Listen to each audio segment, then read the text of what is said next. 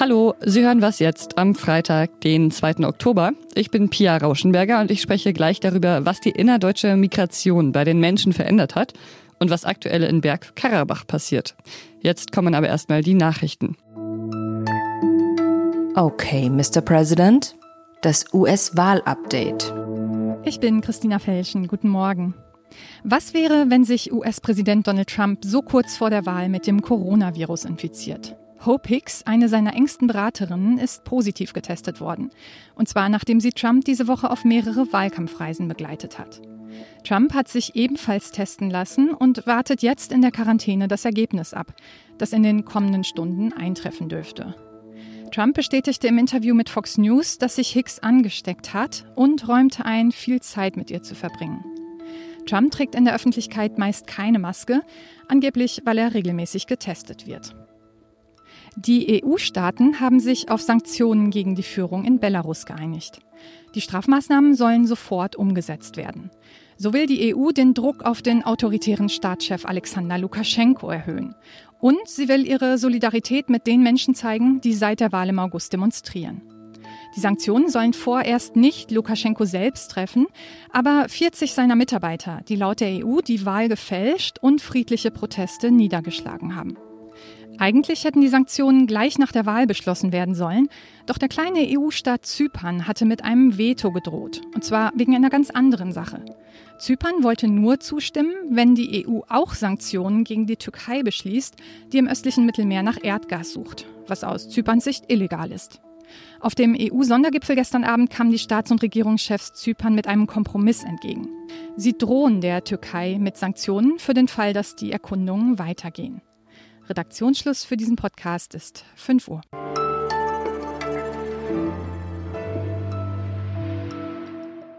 30 Jahre ist es her, dass Ost- und Westdeutschland eins wurden und trotzdem so richtig homogen und einheitlich scheint es noch nicht zu sein. Zumindest wird immer wieder von den Unterschieden zwischen West- und Ostdeutschen gesprochen und wovon eher selten die Rede ist, wie geht es eigentlich den Ostdeutschen, die gar nicht mehr im Osten wohnen und den Westdeutschen, die dann den Westen verlassen haben, um in den Osten zu ziehen.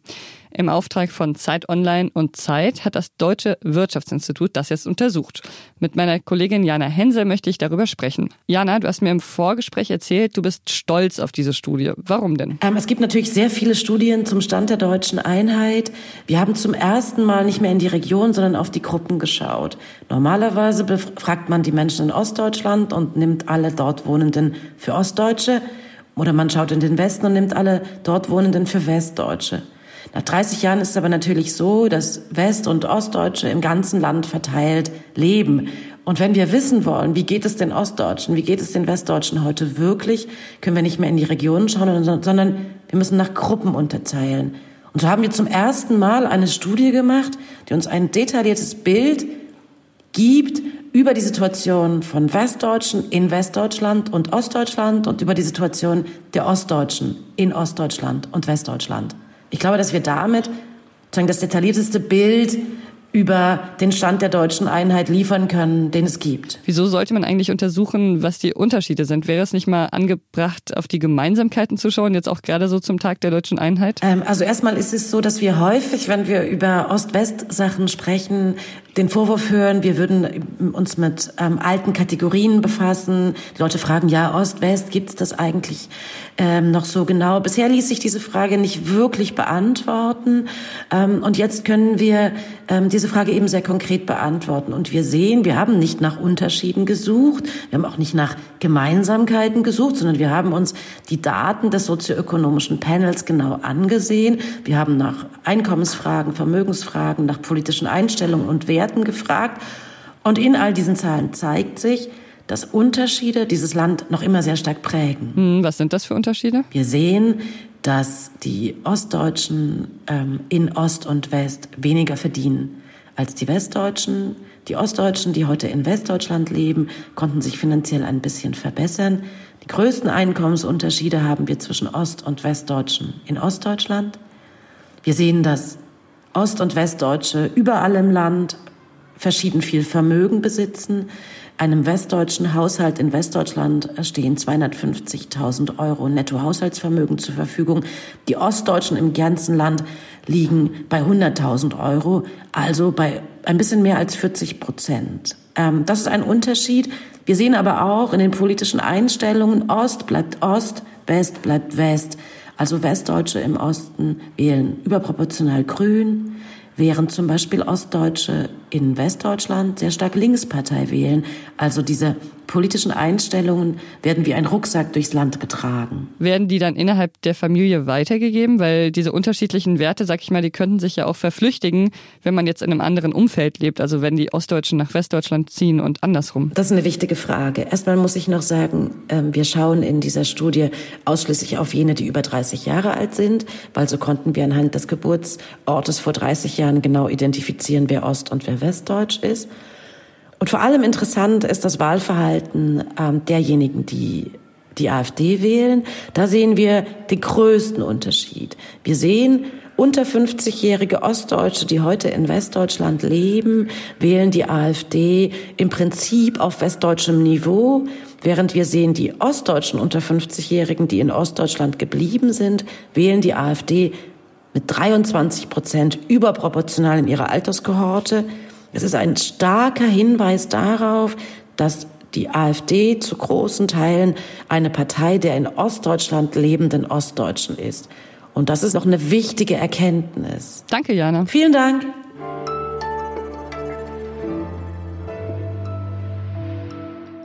Und sonst so? Wer ist der dickste Bär im Katmai Nationalpark in Alaska? Darüber kann seit dieser Woche online abgestimmt werden. Und äh, bevor es Winter wird, legen sich die Braunbären immer besonders große Fettreserven zu, vielleicht um besonders gut abzuschneiden in diesem Contest. Vom Ende Juni bis Ende Oktober tun sie kaum was anderes als Lachse zu essen.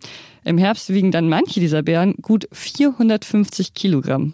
Aber es kann natürlich nur einer der allerdickste Bär sein. Nur einer wird am 6. Oktober zum Champion der Fat Bear Week gekrönt.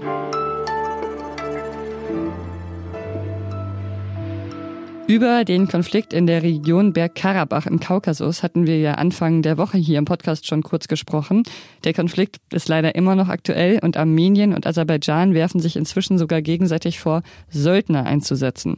Beweise gibt's nicht so richtig, aber es ist nun schon davon die Rede, dass sich das Ganze zu einem Stellvertreterkrieg ausweiten könnte. Darüber spreche ich jetzt mit meinem Kollegen Michael Thumann. Hi. Hallo Pia.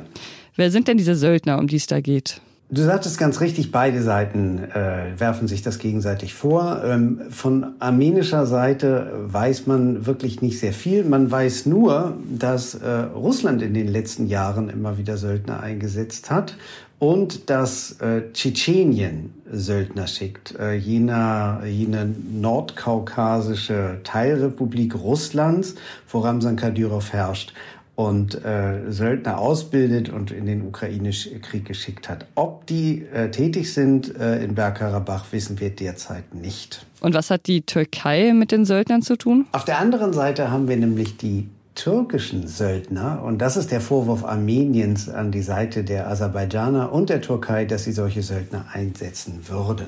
Auch hier haben wir keine endgültigen Beweise, aber mittlerweile ähm, Russland äh, bestätigt das, ist allerdings auch auf äh, wesentlich armenischer Seite in diesem Konflikt und Frankreich stützt auch Armenien und wirft der Türkei das auch vor. Was sind das für Leute? Die Türkei arbeitet seit Jahren mit ähm, arabischstämmigen arabischen Söldnern. Das haben sie im Syrienkrieg gemacht, das machen sie gegenwärtig im Libyenkrieg. Und insoweit wäre es nicht weit gegriffen, wenn sie tatsächlich jetzt auch im Kaukasus Aserbaidschan mit diesen Leuten unterstützen. Ähm, es handelt sich dabei teilweise um Flüchtlinge, äh, die die Türkei im eigenen Land hat. Es handelt sich um Oppositionelle, die gegen Assad gekämpft haben jahrelang und darunter sind natürlich auch ähm, sehr gläubige Muslime oder auch Islamisten. Ähm, und die sind äh, schon in Libyen aktiv gewesen und haben da den Bürgerkrieg gedreht. Der französische Präsident Emmanuel Macron hat versucht, diese Woche zu vermitteln. Kann er da was ausrichten? Emmanuel Macron hat sich ähm, sehr einseitig positioniert und äh, immer gegen die Türkei. Das hat er getan beim griechisch-türkischen Konflikt äh, der immer noch nicht ganz beigelegt ist, ähm, über Erdgasvorkommen im Mittelmeer, aber wo man jetzt wenigstens spricht. Emmanuel Macron hat sich äh, innerhalb der EU gegen die Türkei positioniert bei den äh, Gesprächen über Flüchtlinge und zukünftige Beziehungen. Und deshalb wird es ihm schwerfallen, jetzt eine vermittelnde Position einzunehmen. Aber er stützt Armenien und insoweit äh, ist er dabei und Frankreich ist auch Teil der Minsk Gruppe. Das ist eine Verhandlungsrunde, an der westliche Mächte, ähm, auch die USA und Frankreich, aber auch Russland dabei sind. Danke, Michael. Sehr gerne. Danke dir. Das war was jetzt für heute Morgen. Lassen Sie gern mal von sich hören und Ihren Gedanken über unseren kleinen Nachrichtenpodcast. Dafür können Sie gerne an wasjetzt.zeit.de schreiben. Ich bin Pia Rauschenberger. Machen Sie es gut.